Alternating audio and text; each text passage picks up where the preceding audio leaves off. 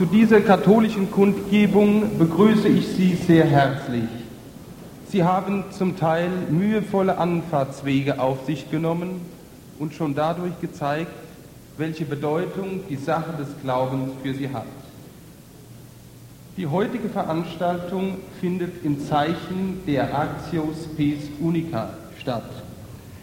Diese ist eine antiprogressistische Vereinigung, die aber nicht neben den anderen dieser Art bestehen, sondern diese umgreifen, durchdringen und inspirieren will. Im Jahre 1972 wurde die Actio Spes Unica von Herrn Pfarrer Hans Milch, den ich Ihnen hiermit ansagen darf, ins Leben gerufen. Herr Pfarrer Milch hat sich in den vergangenen Jahren gegen die Auflösung des katholischen Glaubens, wie wir sie seit dem Zweiten Vatikanischen Konzil erleben, in unerschrockener Weise eingesetzt. Aus seiner genauen und umfassenden Kenntnis der kirchlichen Situation heraus hat er vielfach zeigen können, dass es in der Auseinandersetzung mit dem Progressismus nicht um eine Frage der Form, sondern um die Inhalte des Glaubens geht. Darf ich Herrn Pfarrer Milch bitten, mit seiner Ansprache zu beginnen. Sie steht unter dem Thema die Zukunft der katholischen Kirche.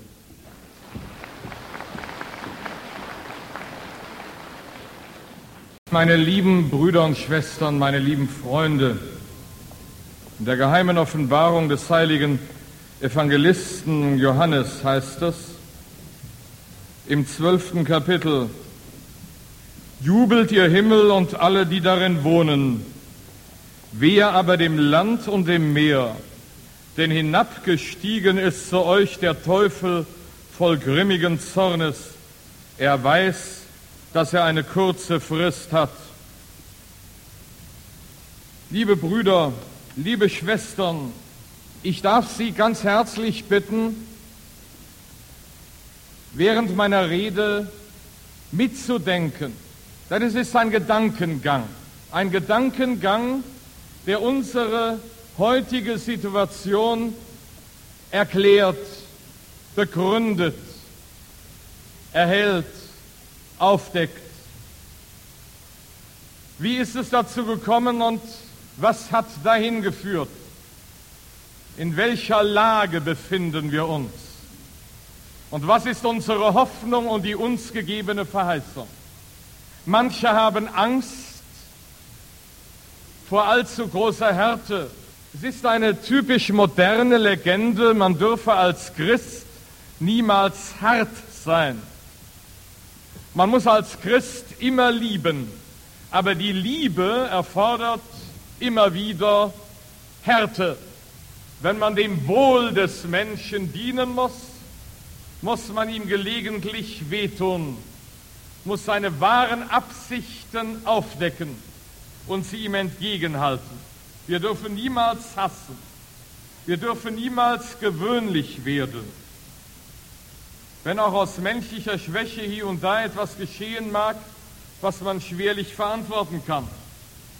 Alles, was wir hier sagen, sagen wir aus Liebe, aus verwunderter Liebe zu unserer herrlichen, konkurrenzlos dastehenden Kirche, die das zeitlose Zeichen in jeder Zeit ist, die raumlos ewige Wirklichkeit in jedem Raum. Sie können wir anschauen, da Gott Mensch geworden ist und wir rufen zurück nach ihrem Anblick. Daher haben wir uns hier versammelt. Wir wollen den verloren gegangenen Anblick Sions wieder herbeisehnen, herbeibeschwören, herbeirufen, laut und weitwund.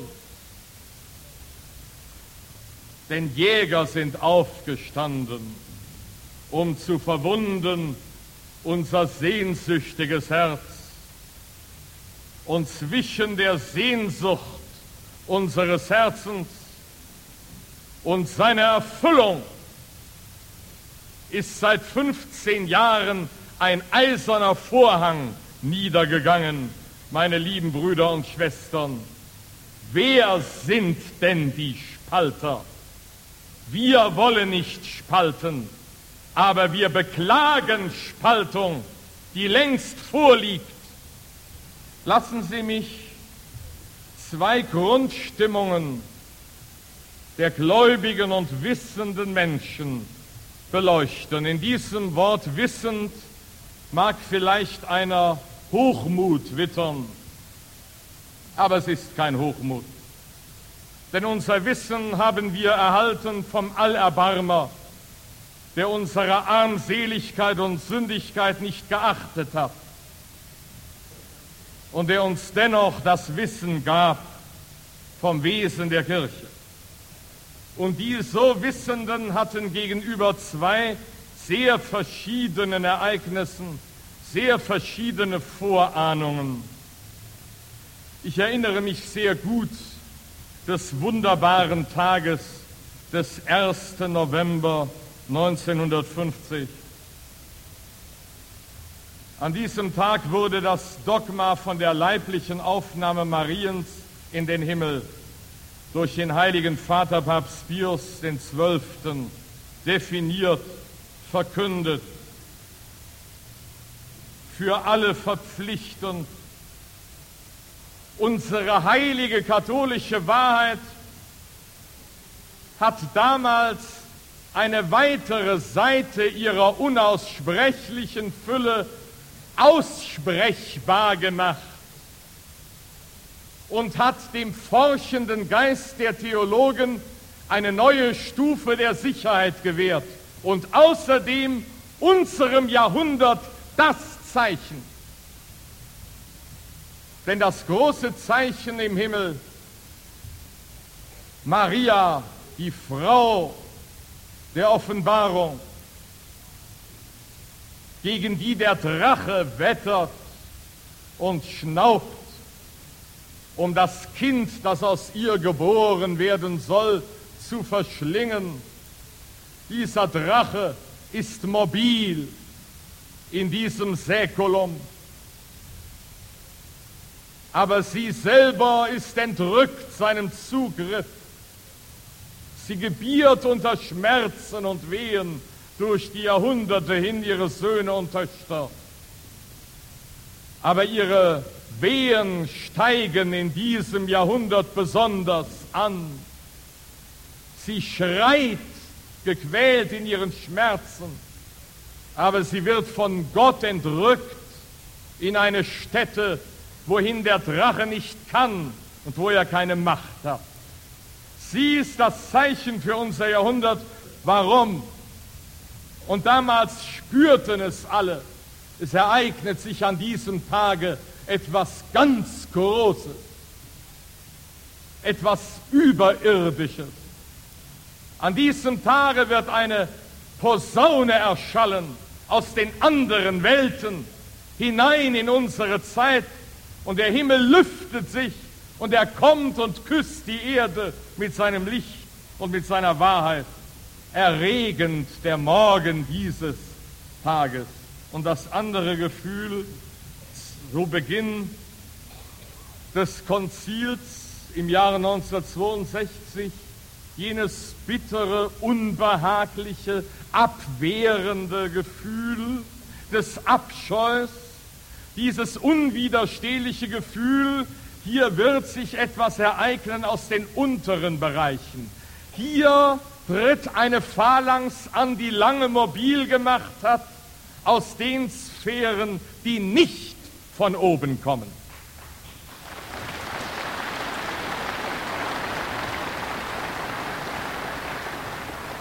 Und lasst uns diese beiden Lager nun einmal näher betrachten und gestatten Sie mir, dass ich weiter aushole.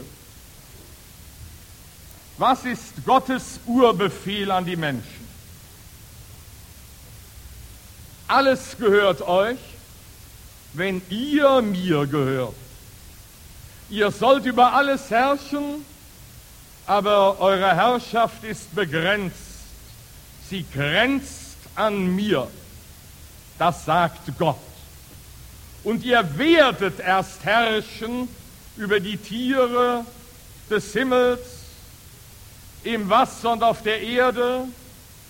Ihr werdet erst eure königliche Macht ausüben, wenn ihr sie begrenzen lässt durch mich, wenn ihr euch von mir beherrschen lasst in Liebe, dann werdet ihr herrschen über die Erde. Wenn wir diesen Befehl befolgen, dann wird alles eine Schrift. Alle Dinge werden deutbar, weil sie über sich selber hinausweisen.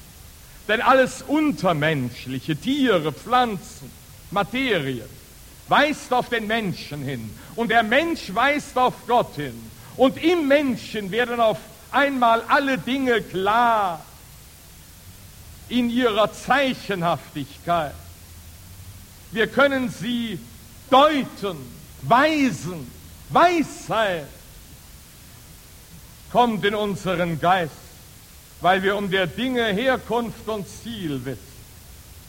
Denn nur wenn wir alles, was da lebt und webt, als Gedanken Gottes erkennen, der zurückweist auf Gott und durch den Menschen zurückstrebt zu Gott, dann werden wir die Inhaber und Beherrscher der Erde sein. Und dies allein hat Gott gemeint, als er den Befehl gab, macht euch die Erde untertan, werdet der Erde mächtig, indem ihr Interpreten und Deuter der Erde werdet. Alle Dinge werden Abbild Gottes, Spuren Gottes. Und der Mensch, das intensivste Ebenbild Gottes, wird Gott bar. Aus sich selber nichts, aus dem Nichts erschaffen, ist er ein unendlicher Abgrund, in den das Licht Gottes fallen kann, sodass der Mensch in der Kraft Gottes die Welt zu beherrschen vermag. Das ist Sinn und Ziel, das ist Urgesetz aller Dinge.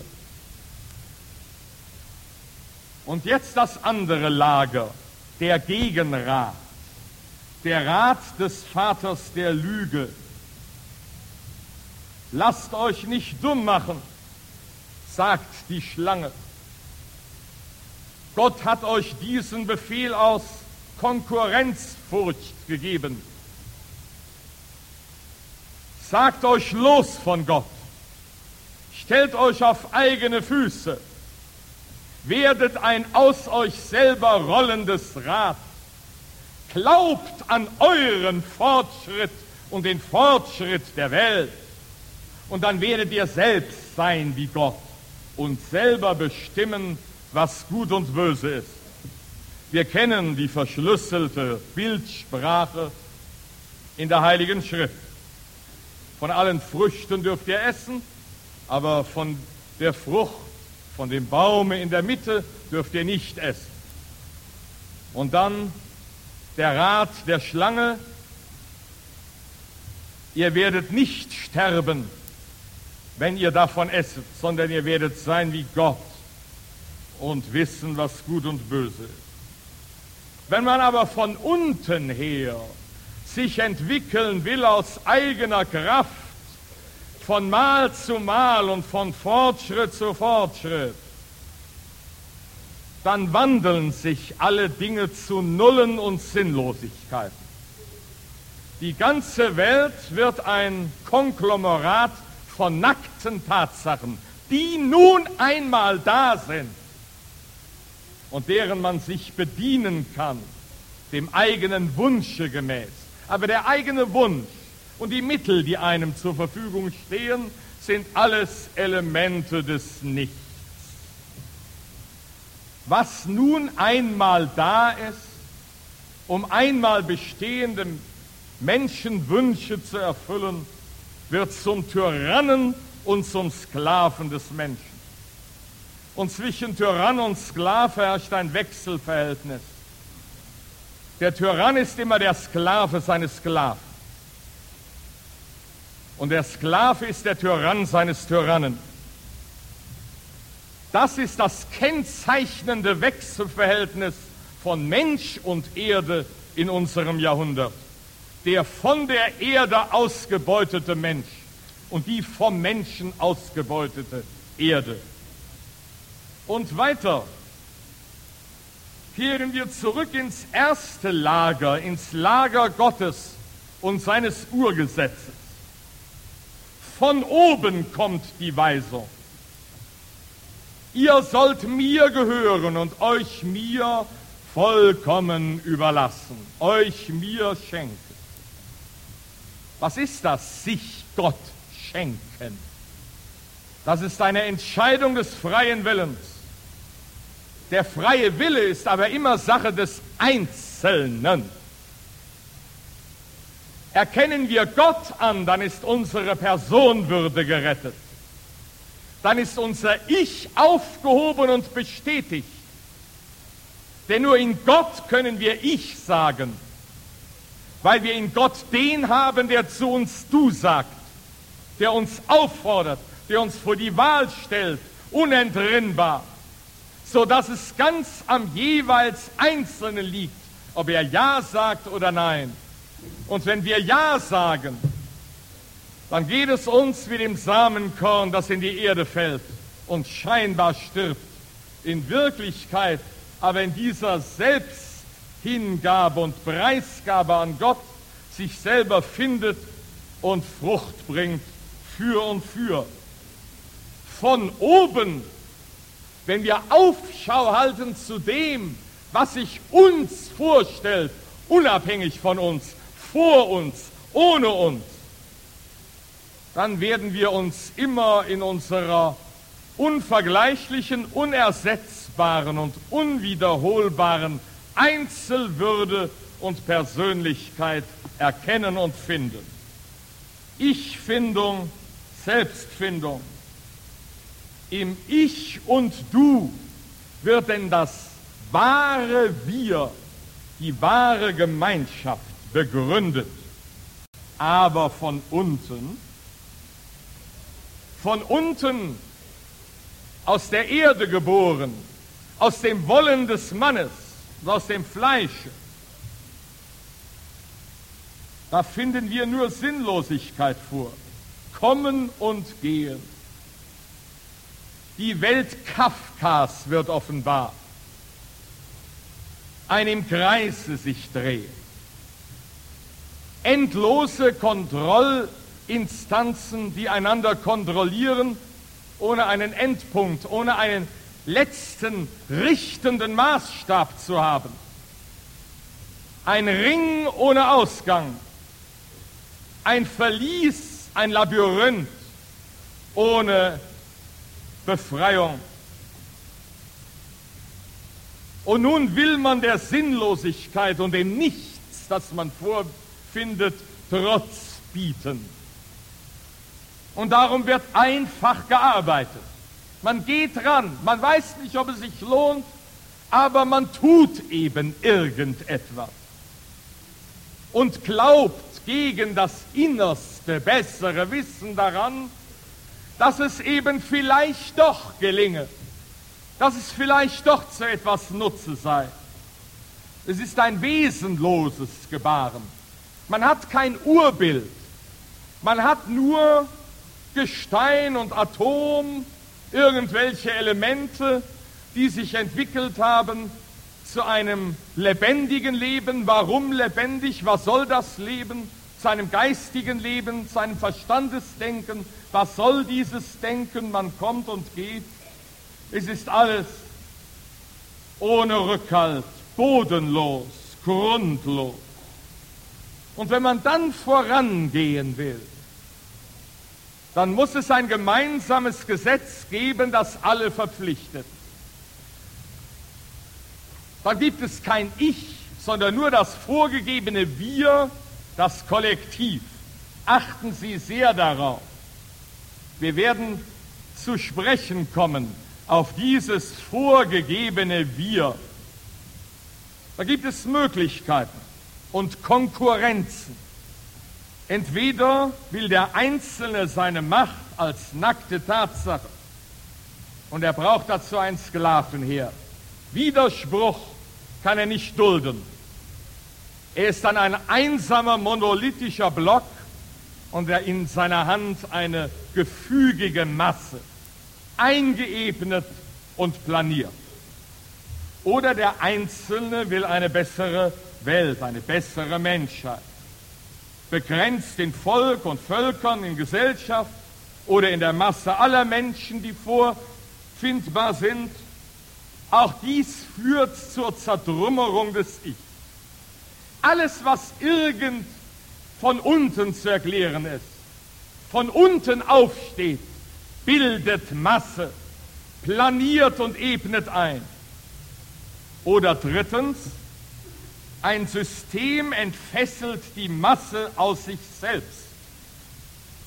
Das ist die andere Tyrannei, die spezifische Tyrannei des 20. Jahrhunderts, die Tyrannei der Massendemokratie oder des Demokratismus. Von unten her soll alles gezimmert werden, gebaut werden. Die Menschen sollen zusammenfinden, um eine bessere Welt zu schaffen. Da kann man sich natürlich nicht den Luxus absoluter Überzeugungen leisten. Da kann der Einzelne nicht auf seinem privaten Leben und auf seinem Einzelgewissen bestehen. Das ist dann ein Luxus, der nicht verkraftet und geduldet werden kann im Gebaren des Fortschrittes. Überall, wo Weltverbesserer und Fortschrittler am Werk sind, dann ist es der Antichrist, der Vater der Lüge. Dann ist es von unten kommend. Und der Reiz der Überschaubarkeit haftet diesen Bestrebungen an.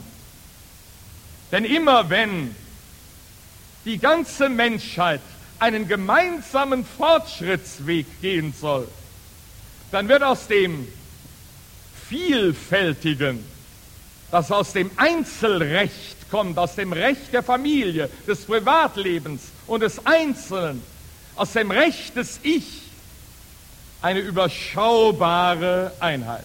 Man marschiert mit gleichem Schritt und Tritt.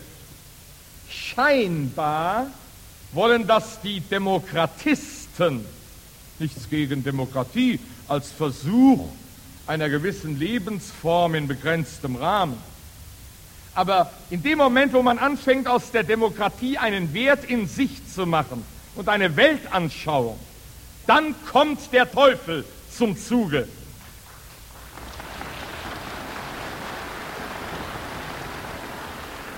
In diesem demokratistischen Gebaren kommt der Einzelne scheinbar zum Zug. Aber er kommt nur zum Zug, um sich einzubringen. Er wird verbuttert in ein System. Zum Beispiel das System der Gruppendynamik, das System der Diskussion oder das System des Ausdiskutierens. Jeder darf da seine Meinung haben, aber er darf keine absolute Überzeugung haben.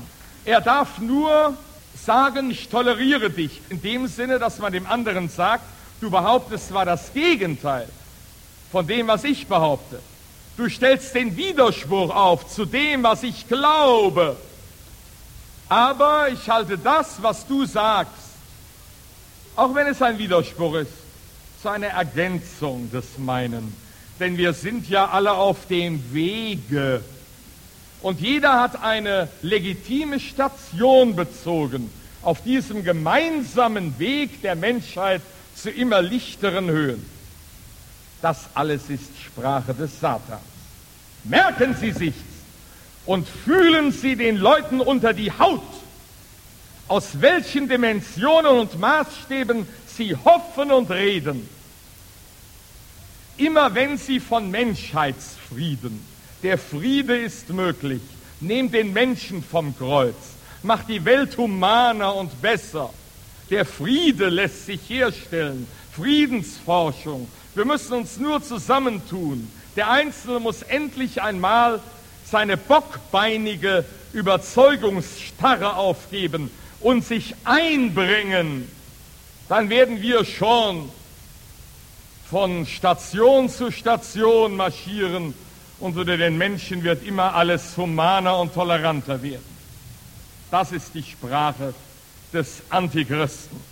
Und Johannes der Evangelist würde ausrufen, Kindlein, der Antichrist.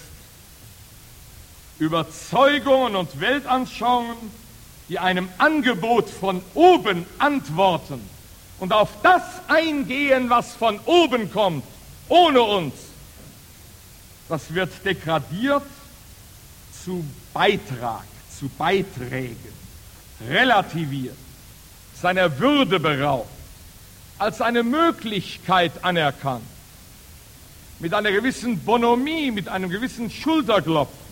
Glaub nur schön, glaub nur schön weiter. Du darfst alles glauben. Herrlich. Wir finden das so ausgesprochen nett, dass du an das alles glaubst. Nur darfst du keinen Absolutheitsanspruch erheben. Nur darfst du nicht behaupten, dies allein sei die Wahrheit und der andere würde irren. Dann bist du ein Störenfried und fügst dich nicht ein in das übersichtliche System eines verheißungsvollen Demokratismus. Die machbare Welt der Macher kommt in ihr Recht, der Fortschrittswahn, als ließe sich je auf Erden vollkommene Gerechtigkeit oder vollkommene Freiheit herstellen, wo es doch ein kleines Einmaleins Rechenexempel ist zu wissen, dass wir nur die bekömmlichste Ungerechtigkeit und die bekömmlichste Unfreiheit wählen können. Und wenn die Wahl ist zwischen mehr Gerechtigkeit oder mehr Freiheit, dann wählen wir immer mehr Freiheit für den Einzelnen und je Einzelnen. Wir könnten uns sehr lange den Marsch durch die Jahrtausende andrehen, die Götzen uns anschauen, denn die Götzen stehen für den Menschenwunsch, dass die Vernunft den tierischen Wünschen dient. Das ist der Reiz der Götzen. Wir erleben es in der ganzen Geschichte des alten Bundes. Aber wir beschränken unseren Blick auf das letzte halbe Jahrtausend. Und es sind vier kritische Momente zu verzeichnen ohne die wir nicht verstehen können, warum alles so gekommen ist. Vier Krisen während der Geschichte der Kirche. Sie hängen miteinander zusammen und ergeben sich auseinander. Das erste kritische Moment ist zu verzeichnen in der Wende von Mittelalter zur Neuzeit. Die Wende im 16. Jahrhundert. Etwas ganz Neues bricht in das Bewusstsein der Menschen ein. Die Erde wird auf einmal erlebt. Und es kommt wie ein Rausch über die Menschen. Diese Erde bietet Herrlichkeiten, Schönheiten. Sie ist also doch nicht zu verachten. Man soll der Welt also doch nicht entfliehen, sondern man soll diese Welt lieben und loben und ihre Schönheit bewundern und bestaunen. Ist das in sich falsch? Zweifellos nicht. Aber jeglicher Rausch der Neuentdeckung lässt über die Ufern geraten und die Grenzen sprengen. Und die Kirche befällt in diesem Jahrhundert eine Angst, sofern sie als Kirche in Erscheinung tritt. Also durch die Päpste und durch die Bischöfe, die nicht nur auf die Yacht gehen und sich mit ihren Mätressen amüsieren, sondern auch die Bischöfe und Päpste, denen es um das Heil der Menschen, um das Gottesreich geht. Gerade die haben Angst. Sie haben Angst um dieses eingebrochene Lebensgefühl, das die Schönheit der Erde erkennt. Sie wissen, je mehr man sich der Erde bemächtigt, je mehr man den Blick nach außen wendet, auf den Rand, die Oberfläche, desto mehr muss man zuvor einen Weg nach innen gegangen sein. Je mehr Mittel uns zur Verfügung stehen, die unserem Wunsche dienen und unserem Wohle dienen sollen, müssen wir wissen, wer wir sind.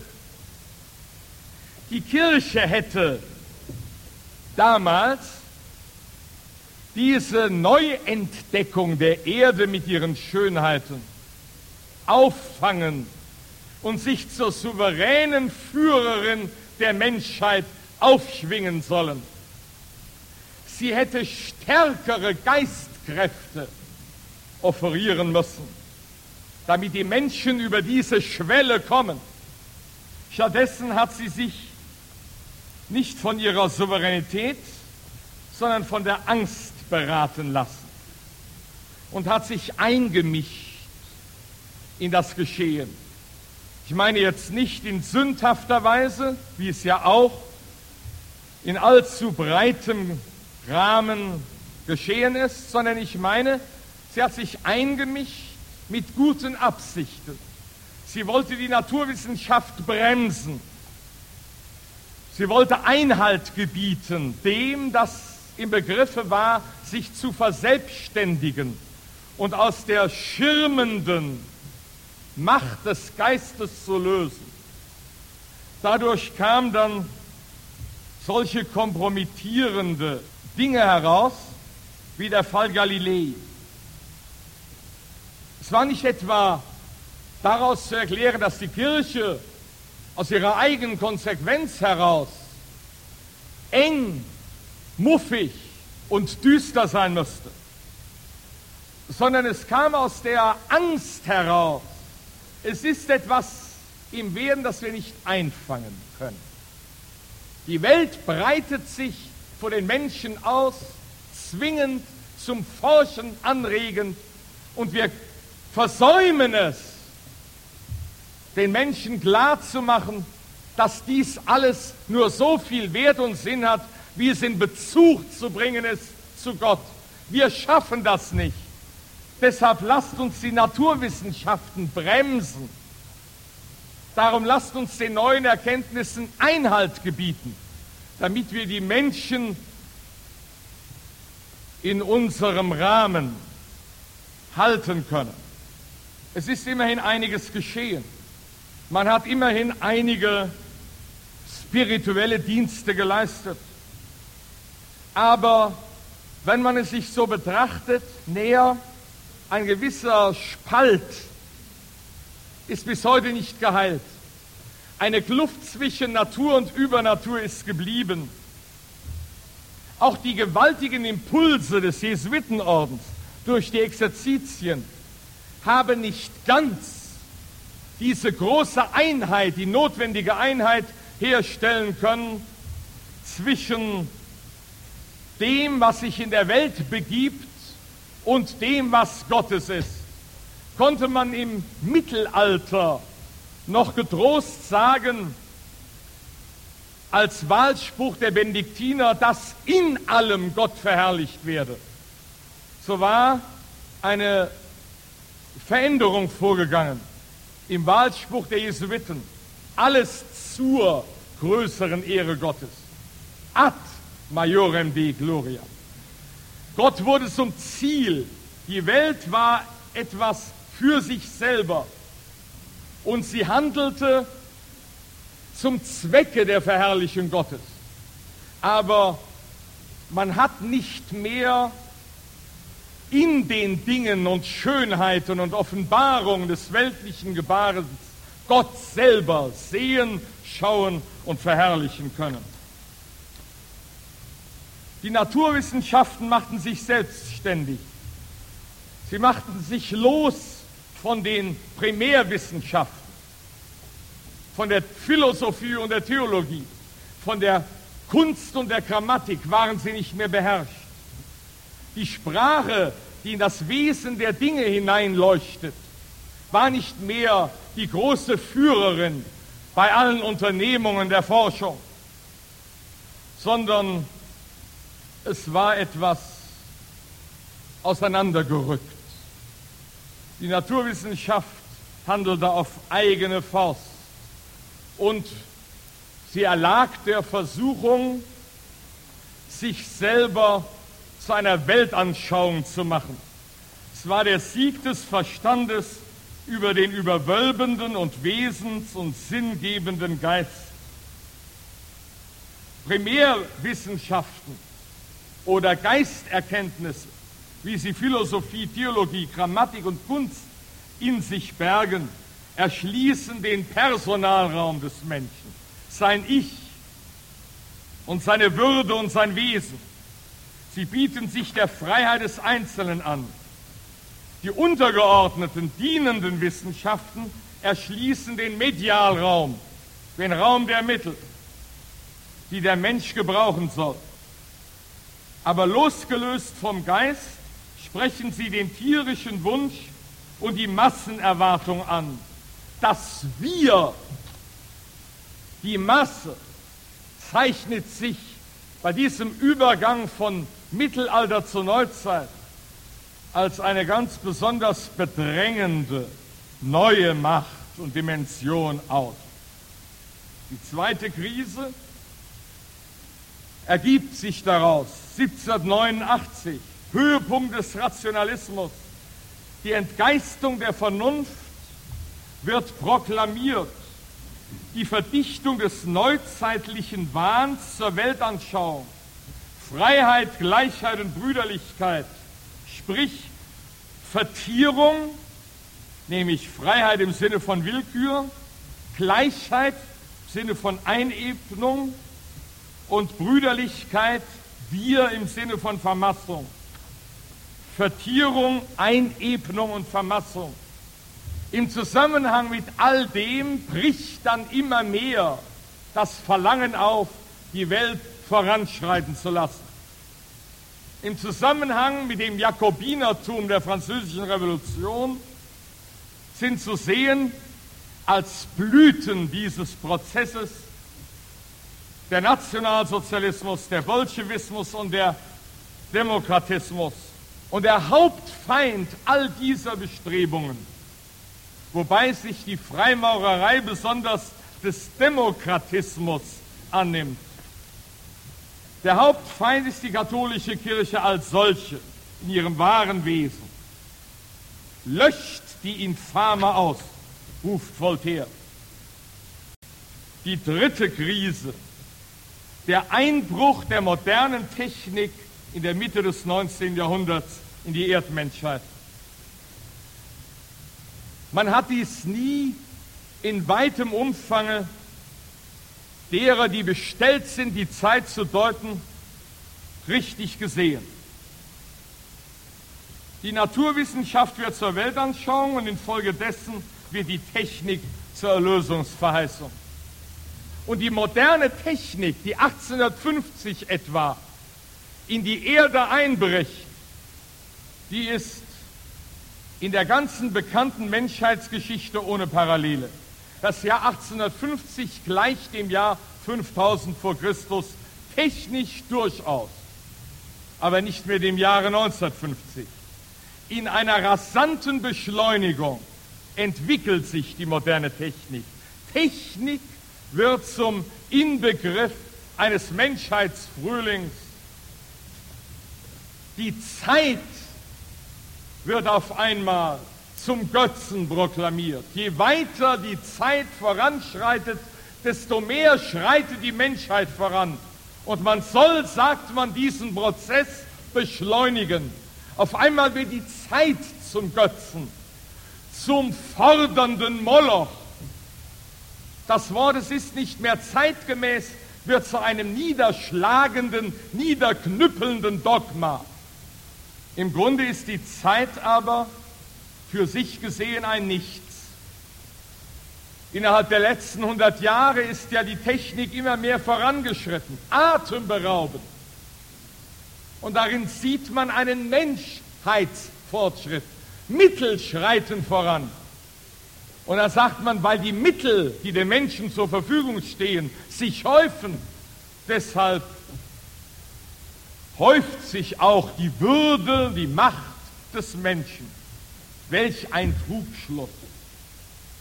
Noch nie war die Erde dem Menschen so wenig untertan wie infolge des Einbruchs der modernen Technik in den letzten 100 Jahren. Noch nie. Je größer das Vielerlei ist, das mir zur Verfügung steht, umso stärker muss die bannende Macht der Einheit sein, durch die der Geist dieses Vielerlei in den Griff bekommt. Je mehr Mittel mir zur Verfügung stehen, die meinem Wohle dienen sollen, umso mehr muss ich wissen, wer ich bin. Denn Wohl, das ist das, was dem Wesen des Menschen dient. Also muss ich mehr um mein Wesen wissen. Je mehr sich mir anbietet, dass ich es gebrauche. Denn wenn es nur meinem Wunsch dient, wird es mein Tyrann, wie ich gesagt habe. Und zwischen Wunsch und Wohl klafft nur allzu oft ein Unterschied. Das wissen wir. Denn wir wünschen nur allzu oft, was unserem Wohle im Wege steht. Wenn wir aber nur zu unserem Wunsche etwas gebrauchen, dann entraten wir uns selber unserer Würde und unserem Wesen. Wir werden dann Gesteuerte unseres Wunsches und die Mittel erheben sich zu Tyrannen, von denen wir nicht mehr loskommen. Und darum zappelt die Menschheit sinnlos daher, ziellos daher. Je mehr die Mittel anschwellen, je mehr eine Schwemme sich ausbreitet, umso mehr ist der Mensch hilflos ausgeliefert einem Taumelkreis des Sinnlosen. Und darum füllen sich die Sprechzimmer der Psychiater und der Psychotherapeuten. Die Menschen wissen nicht mehr, warum. Und darum vergehen sie in banger Erwartung der Dinge, die da kommen sollen.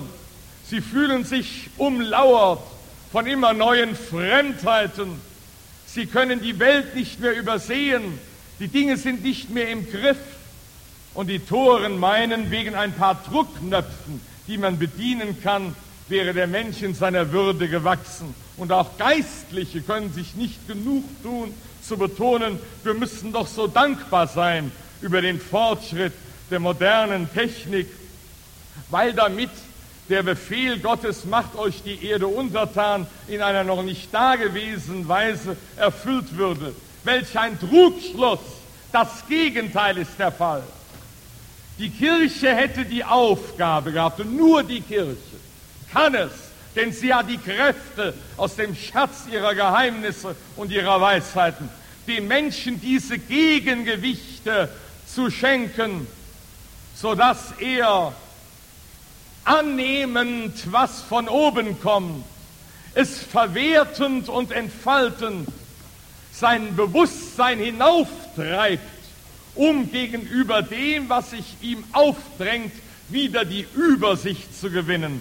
Die Kirche ist aus ihren eingegebenen Kräften in der Lage, den Menschen über den Wasserspiegel hinaufzureißen, über den Wasserspiegel der Mittel, die sich ihm an Drängen der modernen Technik, die ihn überwuchert und begräbt unter ihrem Wachstum. Das ist diese Krise, die den Nihilismus des 20. Jahrhunderts hervorgerufen hat. Das Grauen der Materialschlachten, der Weltkriege. Und es waren genug Propheten am Ende des vorigen Jahrhunderts zugange. Nicht nur aus dem Bereich des Katholischen. Ich denke an Bruckner. Seine Symphonien, seine letzten Symphonien sind apokalyptische Visionen des 20. Jahrhunderts. Und zugleich bergen sie unaussprechliche, verheißungsträchtige Kräfte. Aber auch Nichtchristen wittern, was da kommt. Ein Nietzsche, Habt Acht, ihr, die in den Tälern wohnt, der Tauwind weht. Richard Wagner und dann Christen wie Solowjow und Dostoevsky. Sie alle sahen die Heraufkunft des Nihilismus im 20. Jahrhundert voraus. Und der Nihilismus ist gekommen in einer beklemmenden Weise. Und jetzt kommt die vierte Krise, gekennzeichnet durch das Versagen der Kirche. Allerdings sind zwei Linien zu bemerken. Denn es war durchaus zugleich mit dem Anwachsen des Nihilismus und der seichten, optimistischen und gefährlichen Fehldeutung der modernen Technik durchaus auch die Witterung für das Notwendige im Gange. Es waren durchaus verheißungsvolle Zeichen da. Zum Beispiel gegen die Gleichmacherei. Man lese Ansprachen und verschiedene Texte Pius XII. Der Aufstand gegen den Modernismus mit seiner Zeitvergötzung und Inhaltsrelativierung durch Pius X. Die Erkenntnis der Alleinheit, die erst die richtige Gemeinschaftsdeutung brachte. Der Einzelne ist Mitte und jeder Einzelne ist Mitte. Das ist der christliche Organismus der Alleinheit und des mystischen Leibes. Denn die Geheimnishaftigkeit des Leibes, und das ist ein Begriff, kein Bild, Christus und wir bilden einen Leib, da wir getauft und gefirmt sind. Leib nicht als Bild, sondern als Begriff. Er das Haupt und wir die Glieder. Und wie aus Braut und Bräutigam ein Fleisch wird, so wird aus Christus dem Bräutigam und seiner Kirche der Braut der eine geheimnisvolle Leib, aber die Geheimnishaftigkeit, die Mystizität liegt eben in der Zentralbedeutung des Ich, des Einzelnen und seiner Freiheit. Im Gegensatz zur missverständlichen Hervorhebung des Gottesvolkes, worin durchaus ein kollektivistischer Zug liegt. Nicht ist es falsch etwa, wir sind in der Tat das Volk Gottes, wenn man Volk richtig versteht und richtig definiert. Aber wenn man gegenüber den, dem mystischen Leib den Begriff Gottesvolk hervorhebt, dann liegt darin eine höchst verdächtige Tendenz zur Masse, zum Kollektivismus, wie er eben mit Fortschrittsglauben immer verbunden ist. Ferner, ferner lag in dieser Linie die ostkirchliche Bewegung im tiefen Zusammenhang damit die Mariologie, die Sophiologie, die Erkenntnis eines Solovjow, der die Weisheit der Väter wieder ans Licht brachte, eines Athanasius, der in Maria die menschgewordene Weisheit sah, den menschgewordenen, fleischgewordenen Urgedanken Gottes von der ganzen Schöpfung. Wenn bei den Marienfesten aus dem Buch der Weisheit Texte vorliegen, dann ist das nicht etwa etwas, was auf Maria angewandt ist und was ursprünglich auf Christus gemünzt war, sondern nein, hier ist ursprünglich Maria gemeint, die Hagia Sophia und sie ist es, die die bräutliche Einzelseele als Inbegriff wahrer Gemeinschaft und als Quelle wahrer Gemeinschaft entbindet. Das sind die vier Kennzeichen der einen Linie. Es war durchaus verheißungsträchtig, was da so geschah, wenn man die Pius-Päpste, Pius IX, Pius X., XI., XII. und Leo XIII. bedenkt. Höhepunkt dieser Linie war die Verkündigung des Dogmas und das war aufgegeben, damit es verwertet würde. Erstens, wenn ich Maria, welche die Schöpfung ist in ihrer Versammlung, in ihrer Alleinheit, Maria ist ja das Weib, in dem alle Wesen, alle Menschenmöglichkeiten drinnen sind, die umfassende Frau, wenn die mit Leib und Seele verklärt ist, dann ist das ein Gegengewicht gegen die isolierte Materievergötzung und Materieanbetung unseres Jahrhunderts. Denn in ihr wird deutlich, wohin alle Materie drängt und jegliche technische Anstrengung, alle industrielle Anstrengung gewinnt gegenüber diesem hohen Endziel eine verhältnismäßige Kleinheit und Armseligkeit. Und außerdem war Maria die aufgenommene, die Assumpta, Anruf und Verheißung an das Ich. Denn die Einzelne steht immer als Zeichen der Freiheit im Wegbezug zum Einzelnen. Außerdem steht auf dieser Linie am Ende des 19. Jahrhunderts die Belebung der Herz-Jesu-Verehrung in ihrer echten Tiefe. Und dann die andere Linie, die andere Linie, die sich zum Unheil der Menschen und zur Schmach der Kirche auszieht, sofern man unter ihr die Träger gottmenschlichen Amtes versteht. Zu ihrer Entstellung und Kompromittierung setzt sich die andere Linie durch. Auch hier waren durchaus schon die Vorzeichen, die Vorbereitung da. Die Wir-Ideologie, die Gemeinschaftsideologie. In Wirklichkeit keine Gemeinschaft, sondern Kollektivismus. Ideologie des Kollektivs.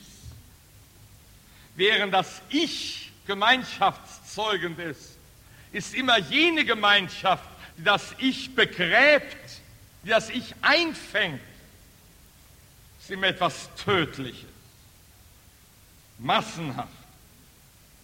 Wahn der Erdenhoffnung, der Einwelt, Abbau der Unterschiede, Geschichtsfeindlichkeit, Abbau der Tradition. Man soll von den früheren Jahrtausenden nichts mehr wissen, damit man ja keine überzeitlichen Gesetzmäßigkeiten mehr erkennt, an die sich der Einzelne bilden kann. Nein, es soll immer das Jetzt sein, dieses Hier und Jetzt, welches die Herde und das Herdentier zeugt. Nur nichts Überwölbendes, daher Geschichtsfeindlichkeit, Technikverherrlichung, Wissenschaftsanbetung, Professoralismus, auch lange vorbereitet. Der Professor wird immer mehr zum bestimmenden Faktor des kirchlichen Lebens. Nicht mehr der Bischof, nicht mehr der Priester, der seinen bestimmten Bereich hat, in dem er dafür zu sorgen hat, dass da Himmel und Erde sich berühren, sondern der fleißige Wissenschaftler, der wird bestimmend, der gibt die Maße an, vor seiner wissenschaftlichen Arbeit beugt man sich. Es sollte anders sein. Der Professor sollte durchaus Dank finden. Die Wissenschaft ist unabdingbar, natürlich. Aber es sollten sich vor allem mit dem philosophisch-theologischen beschäftigen, die Priester und Bischöfe, die für die Seelsorge bestimmt sind, wie in den ersten Zeiten, sollten die großen theologischen Impulse ausgehen von den Bischöfen und die großen theologischen Dokumente sollten, sollten Hirtenbriefe und Predigten sein, wie es einmal war. Das ist auseinandergeklagt. Der Wissenschaftler soll mit Bienenfleiß herbeibringen, was mit souveräner, intuitiver Erkenntnis der Priester und der Bischof zum Heil seines Volkes auswertet. Stattdessen ist das Niveau des Seelsorgsklerus, das eigentlich an der Spitze stehen sollte, gesunken und viele Bischöfe und Kleriker waren dem ausgeliefert, vor dem man zu Füßen liegt nämlich der Wissenschaft. Zum Beispiel die Wir-Ideologie in der Messe. Das ist genau dies, was ich eben erklärt habe. Dieses von unten. Nicht wird im richtigen Sinne des Wortes die Messe integriert durch die Anwesenden, zum Beispiel das Anwesende bei der Zelebration der heiligen Messe sind. Das ist ein integraler Bestandteil der Messe. aber kein essentieller. Das heißt, wie der Arm zum Menschen gehört, aber nicht zum Wesen des Menschen. Ich bin durchaus ganzer Mensch, wenn mir auch beide Arme fehlen. Aber es gehört zum Integralen, dass mir Arme gegeben sind. So ist zweifellos die Anwesenheit von Gläubigen ein integraler Bestand der Messe. Aber wenn niemand zugegen ist, als nur der Priester allein, dann ist die Messe ganz da in ihrer ungeteilten Fülle. Aber es wird halt, es wird halt umgekehrt gesagt. Es wird umgekehrt gesagt. Es heißt, zunächst ist die Gemeinschaft da, das Gottesvolk, sagt man, hat seine ursprünglichen Rechte, die kommen von unten. Und aus dem, was von unten, vom Wir her geschieht, entfaltet sich und ergibt sich dann das Christusereignis. Wie man untereinander sich in einer herzlichen, netten Atmosphäre verträgt, wie Mensch dem Menschen einander begegnen, sich kennenlernen, miteinander sprechen und einander umarmen, sowie die Atmosphäre zu einer Offenbarung des Christus. Christus dann ein anderes Wort für die Nettigkeit unter den Menschen.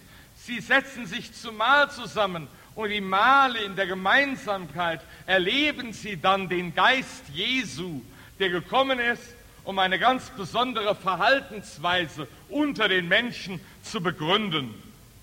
Das ist genau der Antichrist, der das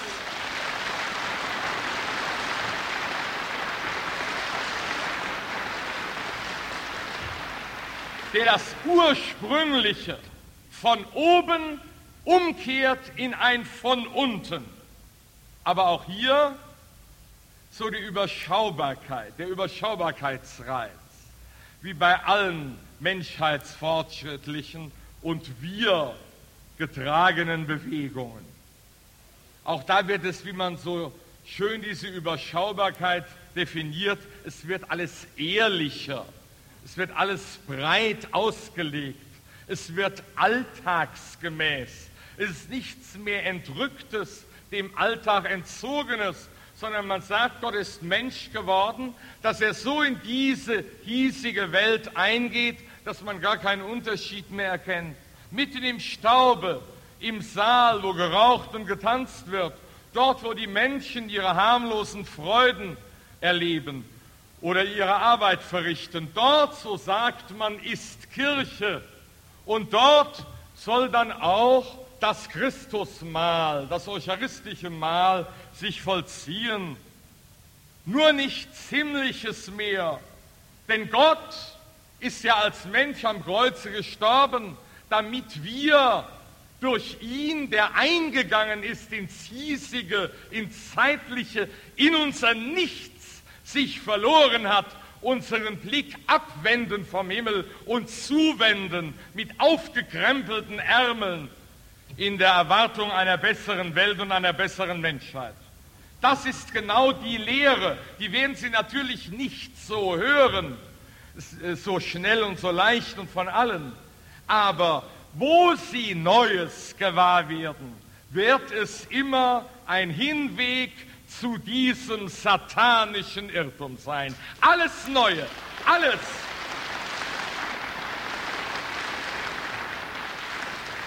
was sich vom Vergangenen unterscheidet seit 15 Jahren. Alles, was da neu geworden ist, ist ein Abweg, ein Hinweg zum Umgekehrten, ist ein Antiweg.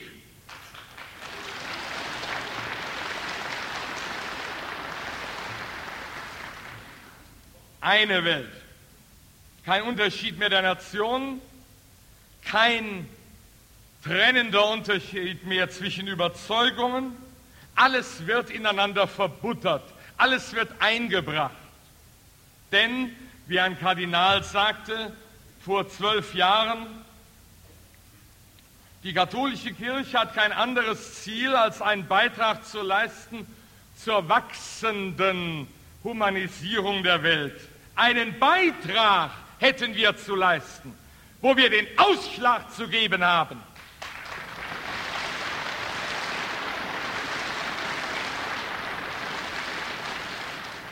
Da wird lächelnd und mit überlegener Gebärde gesagt, macht doch so kein Heckmeck mit dem für alle.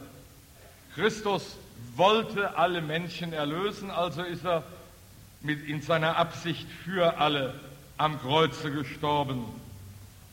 Warum sollen wir da nicht sagen für alle?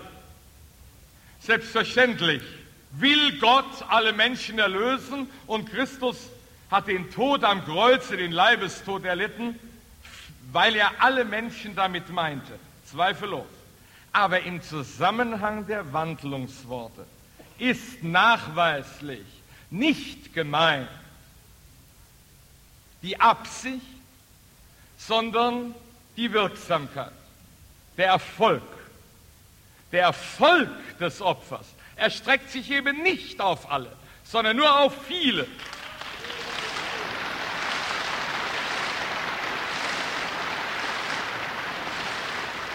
Es ist vom Bundesblut die Rede, aber der Bund ist eine begrenzte Sache, abgegrenzt von denen, die nicht zum Bunde gehören. Warum legt man denn so einen Wert auf das für alle, wenn es angeblich so egal ist?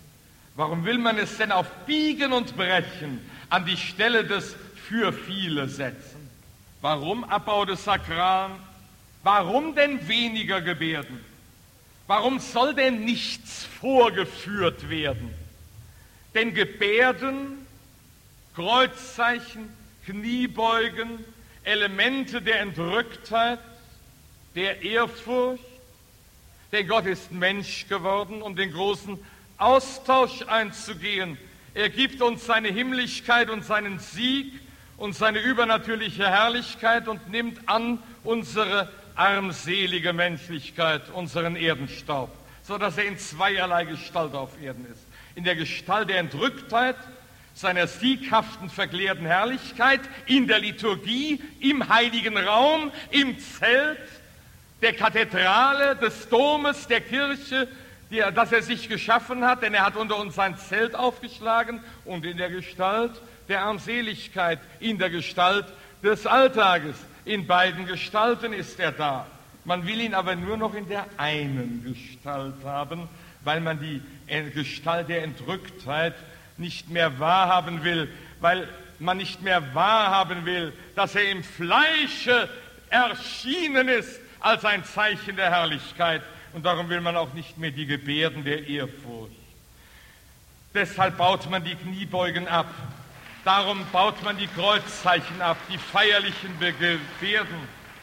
Ich gebe zu, dass da sehr viele Missbräuche waren, dass man da sehr vieles früher hingehuddelt, hingeschludert hat in der Zelebration der Messe. Aber es lag etwas vor, was man herrlich ausgestalten konnte. Liegt etwa heute etwas vor, das man im gleichen Maße wie früher herrlich ausgestalten kann, eben nicht mehr.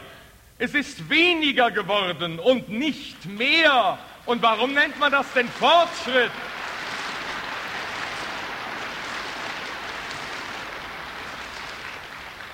Ich bin aus mir nichts und werde durch Gott ein Sein. In der Opferbereitung halte ich mich hin und es wird vorweggenommen, die gültige Gabe in den Gebeten. Denn ich bin aus mir nichts und bin erst das, was ich bin, in ihm, durch ihn und mit ihm. Warum setzt man denn einen Gegenwert? Warum bietet man denn Gott etwas an, was schon ohne ihn da wäre? So à la Prometheus nach den Worten Goethes musst mir meine Erde doch lassen stehen und meine Hütte, die du nicht gebaut, und meinen Herd, um dessen Glut du mich beneidest. Wie ist es denn mit Frucht der Erde und der menschlichen Arbeit? Wie lässt sich das denn noch vereinbaren damit, dass ich mein Ich, mein Nichts hinhalte, um durch ihn ein Sein zu werden und ein Ich und eine lebendige, ewige Werthaftigkeit?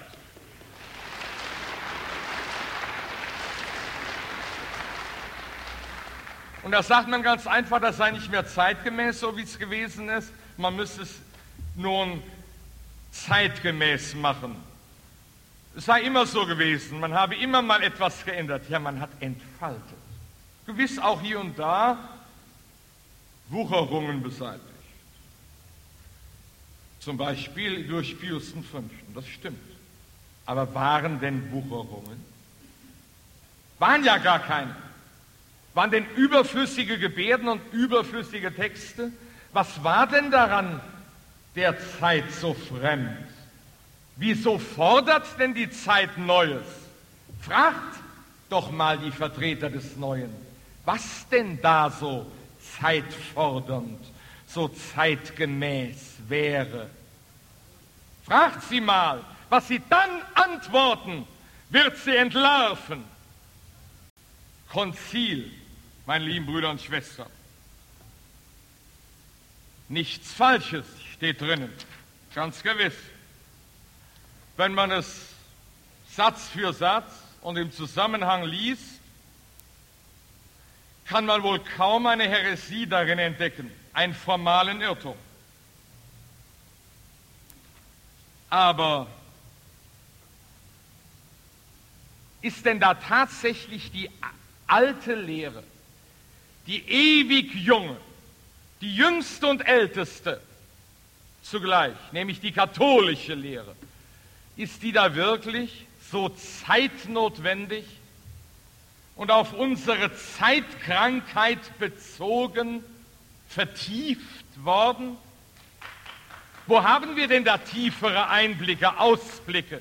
Wo sind uns denn da Schätze geboten, mit denen wir dem, was heute sich tummelt, begegnen können? Wo sind denn da Gegengewichte, Antiworte gegen das Gebaren der Weltgesetz?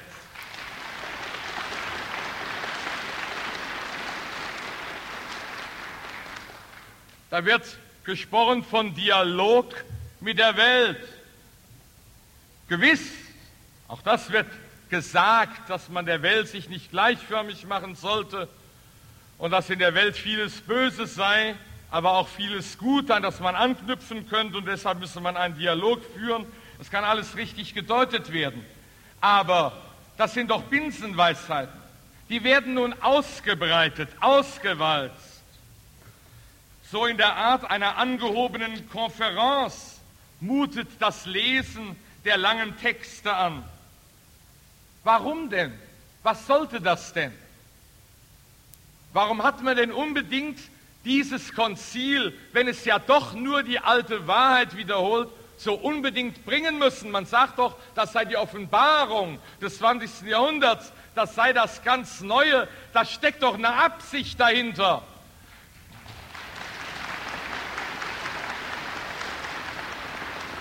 Wenn es wirklich nur da ist, dass man feststellt, es ist keine Häresie drinnen, ja, warum hat man es denn überhaupt in die Welt gesetzt, dieses Konzil? Wir hatten ja genug. Wir hatten ja in den präzisesten Ausdrücken aus allen vergangenen Konzilien die Lehre von der Verdammnis, von den Engeln, von den guten und bösen Engeln, von der Bestimmung des Menschen und so weiter alles höchst entfaltet. Und nun wird dies alles mit anderen Schwerpunkten versehen. Verdammnis wird zum Beispiel weggelassen. Die intensivste Notwendigkeit unserer Zeit, Sühne und Buße, wird totgeschwiegen. Es muss dringend der Fortschrittswahn aufgedeckt und es muss ihm widersprochen werden.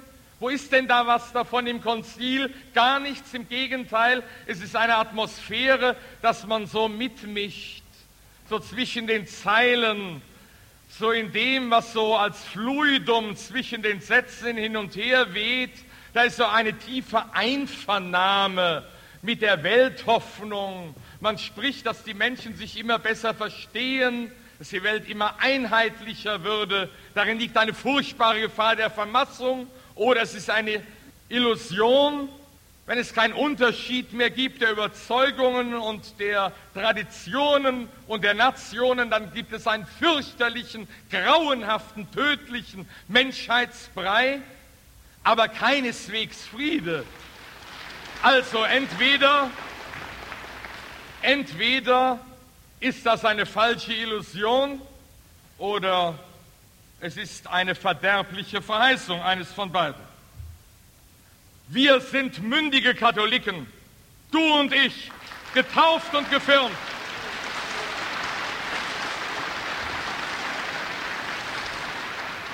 Wir wissen, was katholisch ist und infolgedessen, was nicht katholisch ist. Infolgedessen können wir Sätze aufstellen, von denen wir wissen, dass sie nicht katholisch sind.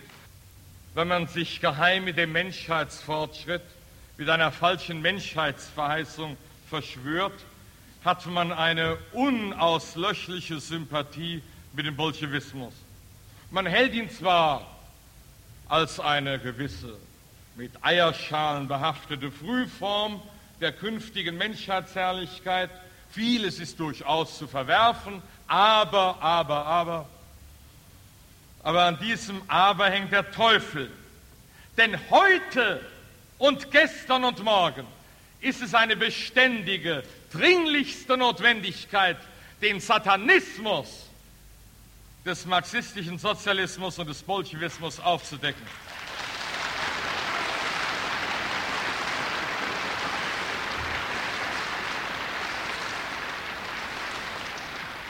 Gut, dritte Welt. Wir müssen der dritten Welt helfen, dass sie nicht dem Bolschewismus verfällt. Sehr richtig.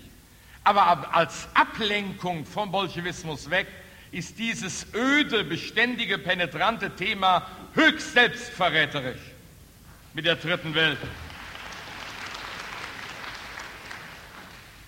Religionsfreiheit. Entweder ist das etwas, was wir schon immer wussten, dass man nämlich keinen Menschen zwingen kann, eine Religion anzunehmen, dass man ihm nach Gottes Willen keine Religion abzwingen und wegzwingen und aufzwingen darf. Das ist ein uralter Hut. Aber wenn so etwas lange ausgebreitet wird, sorglos, trotz des Wissens, wie missverständlich so ein Wort ist, dann steckt doch was dahinter. Denn die Menschen haben doch gejubelt und gesagt, ach, die katholische Kirche ist ja gar nicht mehr so. Ist ja alles heute nicht mehr so schlimm. Die hat ja die Religionsfreiheit verkündet. Man kann also eine Religion haben, wie man sie will, wie es einem Spaß macht diese oder jene oder gar keine. Man hat ja jetzt die Religionsfreiheit. Hat man etwas gegen diesen Irrtum mit äußerstem Nachdruck getan und hat man deutlich gesagt, du irrst, denn du bist verpflichtet, nach der Wahrheit zu suchen und es gibt in unserem Sinne und in unserer himmlischen Erkenntnis nur eine Wahrheit und das ist die katholische. Hat man das gesagt?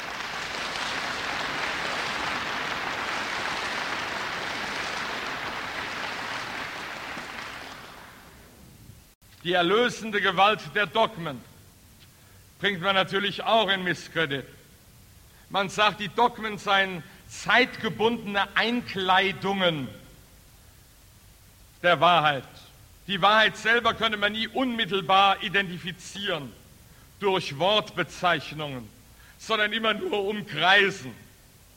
Und diese Ausdrücke, die Formulierungen, also Umkreisungen, würden von Zeit zu Zeit abgelöst. Es gebe keine endgültige Wahrheitsaussage, die alle verpflichte, sondern immer nur Stationen auf dem Wege, auf dem Wege zu Punkt Omega. Der Lade Chardin hat das in einer sehr raffinierten Weise gemacht, diesen Menschheitsfortschritt. Er hat einfach Christus genommen, in die Menschheit hineingelegt und zu einem Prinzip zu einem Impuls des Fortschrittes umgemodelt. Das ist natürlich auch eine Weise, mit Christus fertig zu werden, die sehr moderne Weise.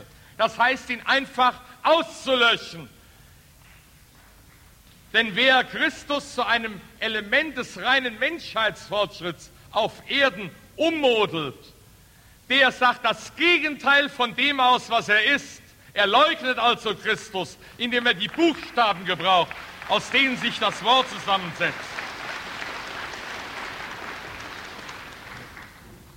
Ein zweifacher Nihilismus also, keine Inhalte mehr, man kann keine Inhalte mehr entdecken, die Dogmen werden nicht mehr anerkannt als ewig gültige Identifizierung der Wahrheit, denn das Dogma ist das Gesicht der Wahrheit. Wenn ich das Gesicht eines Menschen sehe, und ihn liebe, dann weiß ich, wenn ich dieses Gesicht wieder erblicke, er ist es. In der liebenden Begegnung erschließen sich immer neue Aspekte dessen, was er ist. Aber jede hinzukommende Erkenntnis bekräftigt die je gehabte. Das ist der katholische Weg der Wahrheitserkenntnis. Die Gesichter der Dogmen sind offene Tore. Und eine Erkenntnis löst nicht die andere ab, sondern eine Erkenntnis, die hinzukommt, bestätigt und bekräftigt jede bisher gehabte Erkenntnis im je gehabten Sinne. Aber genau das leugnet man. Man sagt, das christliche Leben besteht in Ablösungen, mal so, mal so. Und das ist gegen die Erlösung. Das ist der Teufel, der uns die ewige Befreiung ausreden möchte, der das von unten beschwört, statt des von oben. Die Zeit ist kein Patient mehr in den Augen der Zerstörer, sondern ein Götze.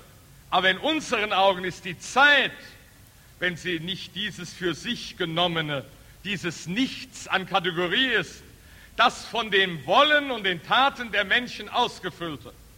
Und wenn wir heute das Panorama dessen sehen, was die Menschen aus Zeit gemacht haben, da liegt ein Patient vor uns, dem tausend Mineralien und Vitamine fehlen, wie dient man also seiner Zeit, indem man unzeitgemäß ist und genau das eingibt, was unüblich ist? Wo ist denn dieses Unübliche im offiziellen Gebaren der Kirche heute zu finden? Im Gegenteil, nur immer zeitgemäß, nur immer mitmachen, nur immer das mit und nachreden, was so üblich ist. Der italienische Kommunistenführer Berlinguer hat das in diesem modernistischen Sinne so ausgedrückt, lasst nur die Religion gewähren, als Stimulanz zur Weltverbesserung, hat er wörtlich gesagt. Und so werden wir geduldet, auch von den Kommunisten. Und in dem Sinne schließt man augenzwinkernd mit Augurenlächeln mit den kommunistischen Ländern und Machthaberverträge ab. Nicht etwa zum Heil der Gläubigen dort, denn die werden daraufhin noch mehr unterdrückt, aber durchaus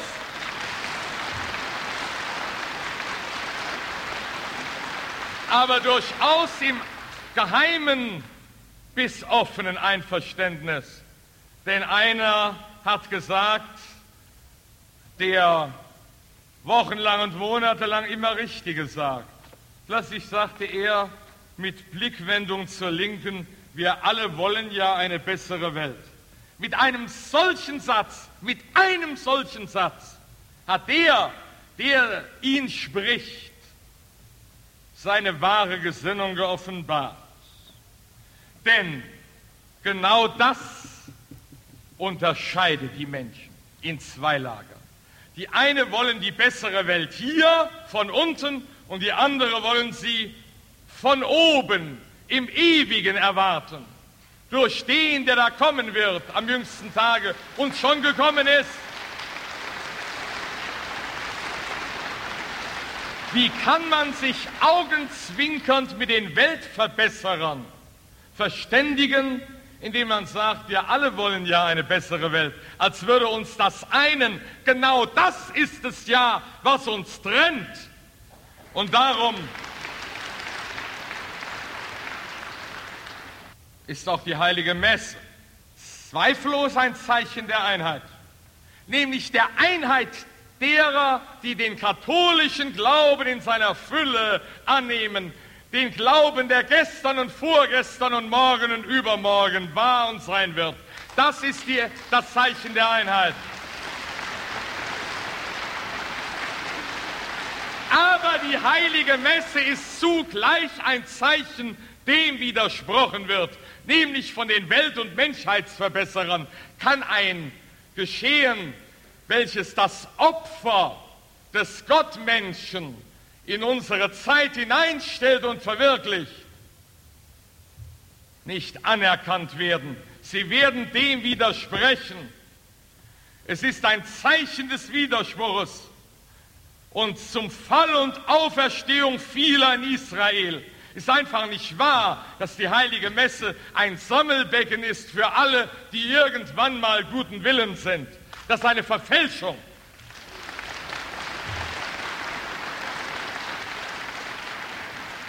Was ist aus der Kirche eines Athanasius und Cyril, eines Augustinus, eines Anselm und Thomas und, Duskot Scotus, eines Bellamin und Möhler geworden? Es ist eine innerweltlich optimistische Beitragserscheinung geworden eine Kraft durch Freude Veranstaltung.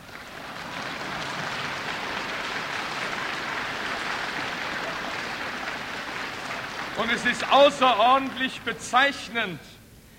Es sind drei Kategorien von Menschen, die diesen neueren aus dem Mistbeet des Jakobinertums zustimmen.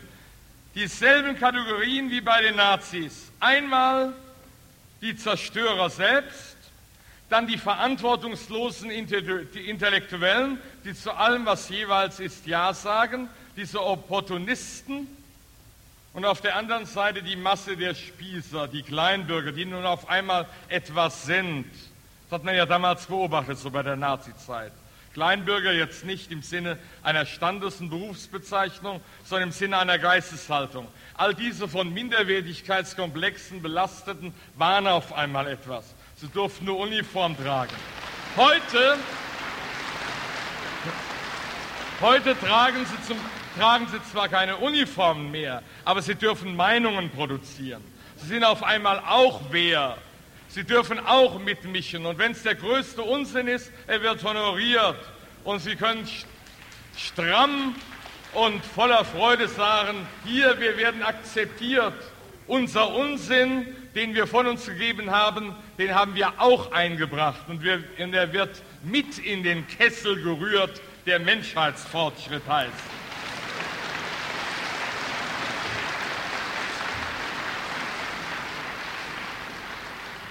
Aus dieser bewussten Destruktion der Inhalte, aus diesem Nihilismus bloßer Verhaltensweisen, denn dazu degradiert man ja das Christliche, nur noch Verhaltensweise. Wie man ist, ist entscheidend. Nicht mehr, was man glaubt. Nicht mehr der Glaube, sagt man, sondern das Glauben. Eine gewisse Vertrauenshaltung, ein Weltoptimismus, ein Netzsein, ein ineinander einhängen und einhaken äh, keine Inhalte mehr, die trennen ja nur, sondern Verhaltensweisen. Sich einander erkennen in gemeinsamen Bedürfnissen und Wünschen. Wir alle haben Hunger und der tut weh und wir alle freuen uns, wenn wir uns satt essen können und freuen uns, wenn wir ein schönes Mädchen sehen. Also warum liegen wir uns nicht schon längst in den Armen? Das ist eine totale Dekadenz und Destruktion des Geistes ins Nihilistische hinein klar, dass daraus auch eine Destruktion des Moralischen wird. Selbstverständlich werden auch die moralischen Gesetze abgebaut. Die sind ja auf einmal auch nicht mehr zeitgemäß. Und dann fragt auch mal, warum denn nicht mehr? Es ist auf einmal furchtbar ehrlich, wenn man die alten tiefen Gründe des Moralischen aus dem Seinshaften abgeleitet nicht mehr anerkennt. Man sagt, man lädt den Menschen ungebührliche und unerträgliche Lasten auf, wenn man die ewigen Maßstäbe verkündet. Sexualismus und Hedonismus machen sich breit. Und ist die Kirche ein Bollwerk dagegen? Gewiss an den äußersten Endpunkten. Wenn der Mord in Frage steht, dann kann man ja nicht so einfach Ja sagen, wenn auch gewisse Theologen und Moralprofessoren durchaus mit der Abtreibung ihren inneren Frieden geschlossen haben. Aber kirchenoffiziell muss man dagegen natürlich noch einschreiten. Aber was man alles geduldet hat, was dahin führen musste, das ist zu bedenken.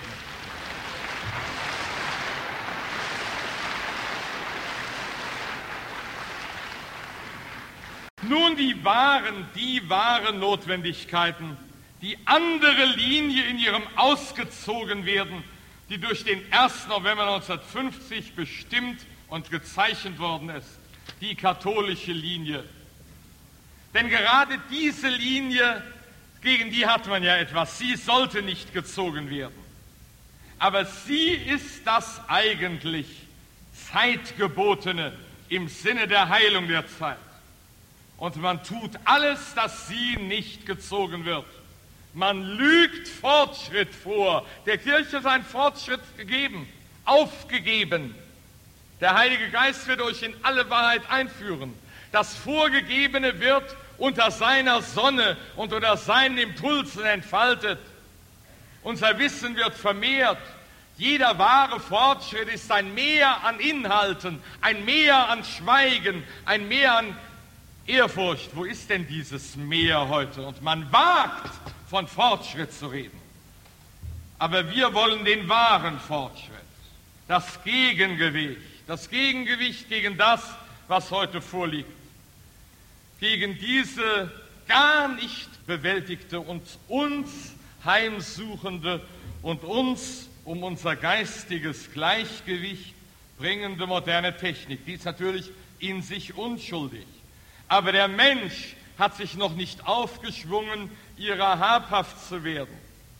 Beziehungsweise sie hat sich auch so entwickelt, dass der Mensch immer weniger ihrer habhaft werden kann, weil überhaupt nicht im Bewusstsein die Notwendigkeit erkannt wurde, dass die Technik im Sinne eines höheren Menschenwesens und Menschenzweckes dienend eingesetzt werden muss. Hätte man das von vornherein erkannt, hätte sie auch einen anderen Lauf genommen. Die Ich-Du-Beziehung. Denn Gott gibt sich dir ungeteilt, als wärest du allein auf der Welt.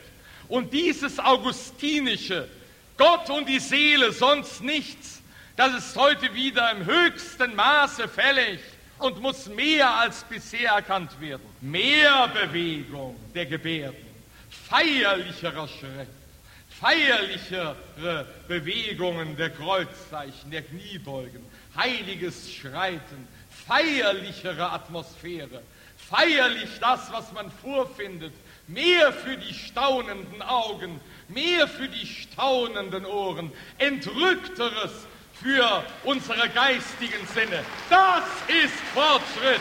Das wäre liturgischer Fortschritt.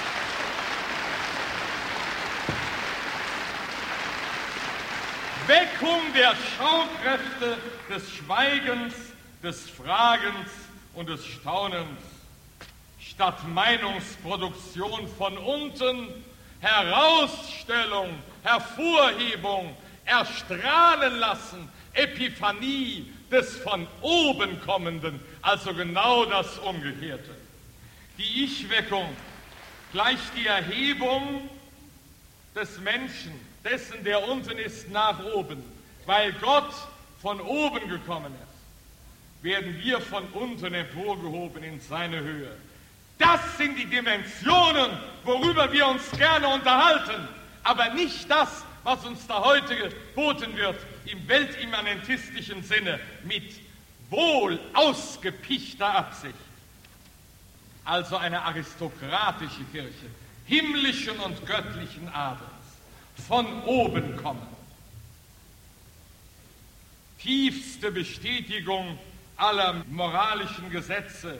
Herr, unterscheide meine Sache gegen ein unheiliges Volk. So begann nach altem Ritus und so beginnt sie, die Messe, unsere ewige heilige Messe. Unterscheide, Herr, meine Sache gegen die anderen, gegen die Masse, gegen die meisten.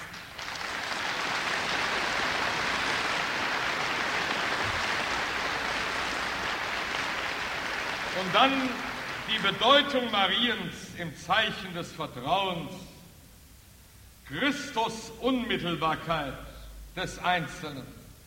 Wer bürgt mir die Christus Unmittelbarkeit? Man sagt, Maria sei dazwischen. Sie lagere zwischen ihm und mir. Sie stelle sich in den Weg, sodass wir erst über sie zu ihm könnten, statt unmittelbar wie töricht. Bist du Christus unmittelbar aus dir? Gibst du dich ihm ganz hin? Vielleicht in einer Stunde höchsten Glücksgefühls, aber eine halbe Stunde später kommen schon wieder die Bedenken und Reserven und Vorbehalte. Dieser Schutt in dir, in mir, stellt sich zwischen Christus und das Ich. Wer räumt diesen Schutt weg? Wo ist der Mensch, der meine Christus-Unmittelbarkeit garantiert? Genau dieses Maria. Ihr Ja-Wort, Ihre Hingabe ist die fürbittende Allmacht, durch die ich es wagen kann, unmittelbar vor Christus hinzutreten. Sie ist meine Christus-Unmittelbarkeit. Und durch sie weiß ich, dass die Materie verklärt, vergöttlicht wird. Und dass ich sie dann beherrsche, wenn ich sie zu meinen gottmenschlichen Zwecken in Christus, zu den Zwecken meines in Christus zur Königsherrschaft emporgehobenen Ichs verwende. Alles vermag ich in dem, der mich stärkt. In dem Sinne ist es auch wichtig, dass wir wissen als Einzelne, die Engel sind uns gesandt, jedem Einzelnen, dir, wie Christus, da er gegen die Versuchung des Satans seine Entscheidung für den Vater fällte, von Engeln umstellt war, die ihm dienten, so sind wir, wenn wir uns zu Christus entschließen, in Maria und durch Christus zum Vater hin, von Engeln umgeben, die uns dienen. Und an den Engeln entscheidet sich auch sehr klar, wes Geistes Kind einer ist. Mit dem Fleisch mag einer Schindluder treiben. Wir sehen's ja, wie die Wandlung verhöhnt in Abrede gestellt wird durch Ersatzbegriffe wie Zweck und Sinnverwandlung im Sinne zwischenmenschlichen Gebarens, so kann man mit der Hostie Schindluder treiben, in einem öden, faden Gemeinschaftsgebaren, was den Einzelnen nicht erhebt, sondern in der Horizontalen lässt. So kann man auch mit Maria der fleischgewordenen Weisheit Schindluder treiben, indem man sie zu einer ausgebeuteten Magd, zu einer unehelichen Mutter gotteslästerlicherweise degradiert. So kann man mit Christus Schindluder treiben, indem man aus ihm einen Sozialrevolutionär ein, oder den ersten Gewerkschaftsfunktionär der Welt machte. Es ist ja bereits so weit, dass ein Katholik der sich besonders gewerkschaftlich engagiert, bei einem Katholikentag sagen kann, dass mit dem Jammertal, das sei eine nicht aufrecht zu erhaltende Theorie, die mit dem Christlichen nicht vereinbar sei. Wir seien Weltoptimisten. Offenbar meint dieser kluge Herr, mit der nächsten Erhöhung der Löhne sei das Leid aus der Welt geschafft oder das Leid der Welt sei geringer geworden durch tarifliche Vereinbarungen zugunsten der Arbeitnehmer. Zu solchem Schwachsinn kommt das katholische, in Anführungszeichen, Bewusstsein im Sinne der Weltimmanenz. Man kann also mit Christus und Maria und mit allem, was im Fleische ist, Schindluder treiben, es uminterpretieren und umdeuten. Aber die Engel muss man leugnen. Denn Engel sind entweder und dann gibt es das Übernatürliche. Aber wenn es das Übernatürliche nicht geben darf, sondern nur das Weltimmanente, dann müssen die Engel weg. Und darum leugnet man die Engel. Und es sei überholt und durch die Wissenschaft der Exegese hat man erkannt, dass die Engel nur personifizierte Gotteskräfte seien. Und mit Gott ist natürlich das auch so eine Sache. Im Grunde wird er auch nicht mehr anerkannt, er ist nur das Codewort für Menschheitsfrieden und erfüllte Menschheitssehnsucht. Das alles ist so im Gange. Das alles ist momentan durchaus erlaubt. Man kann darüber reden. Man kann ruhig darüber reden, über das, was einem der Antichrist ins Ohr geflüstert hat. Das ist höchst ungefährlich. Nur wenn man das ewig Gültige unbedingt behaupten will, ist es höchst gefährlich Leben in der Kirche heutzutage.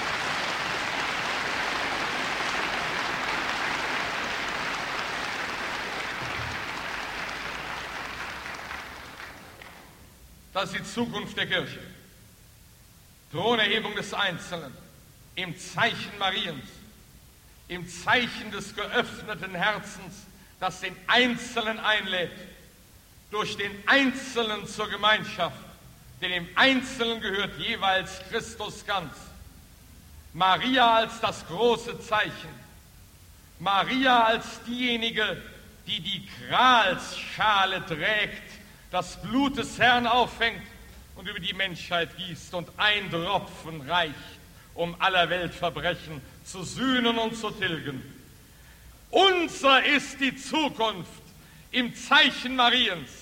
Die große, totale Wende wird kommen in nicht unabsehbarer Zeit. Das wird die katholische Stunde, der katholische Tag sein. Noch haben wir keine Lichtblicke außer dem Gebet der Beter. Aber plötzlich wird unser katholischer Tag kommen. Und dann wird der wahre katholische Fortschritt anfangen. Und es wird ganz anders sein, als die Macher heutzutage es arrangieren ringsum, die uns vereinnahmen wollen und die uns zu Beiträgen degradieren wollen. Dann werden wir unsere Häupter erheben und es wird die Zeit der Kirche beginnen, einer gesund geschrumpften, aber zum Wachstum fähigen, die vielleicht, so wir, ein neues christliches Zeitalter vor dem Ende, eine neue Zwischenphase, ein höheres Mittelalter einzuleiten imstande sein wird.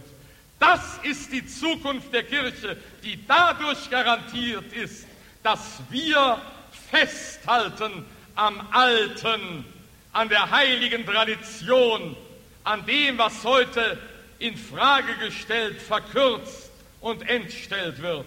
Wir halten am Alten fest und sind dadurch die Träger der großen katholischen Zukunft. Gehen wir nach Hause in diesem heiligen Bewusstsein, nicht nur die Zahl der Tausende aus allen Gauen des deutschsprachigen Raumes gibt uns die Hoffnung, sondern deine heute neu bestätigte Gewissheit, denn unser ist das Katholische. Amen.